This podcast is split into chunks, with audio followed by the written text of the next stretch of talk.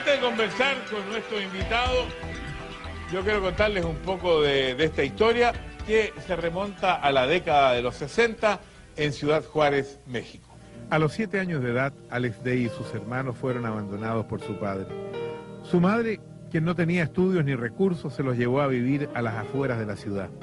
A los nueve años, Alex vendía en la calle los productos que su madre elaboraba, además de chicles y otros caramelos.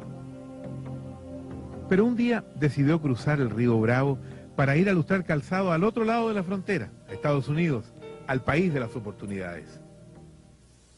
Ahí comenzaría a cambiar su destino. Casualmente conoció al dueño de una fábrica de letreros luminosos que le ofreció trabajo.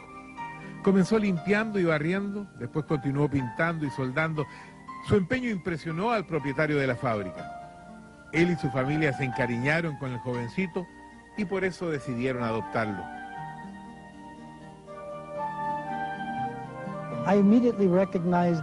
Inmediatamente reconocí en él cierto talento y un especial espíritu de superación, uh, el cual mantiene hasta hoy.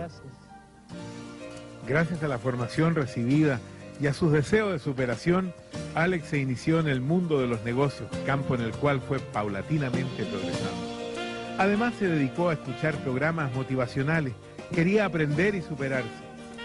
Fue así como creó una pequeña cadena de restaurantes, una empresa de exportaciones e importaciones y una agencia de seguros.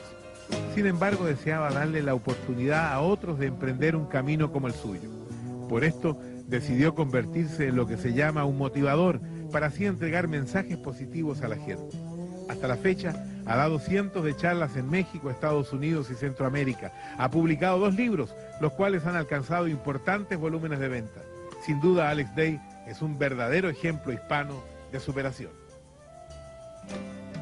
Y está con nosotros el señor Alex Day, que nos va a contar un poco de su historia. Usted le tuviera que dar, como dicen los americanos, algunos tips, algunos datos, algunas pequeñas cosas para salir adelante, para tener éxito en la vida, que todos queremos tener, ¿qué habría que hacer? Primeramente, creer. Con meses, con meses,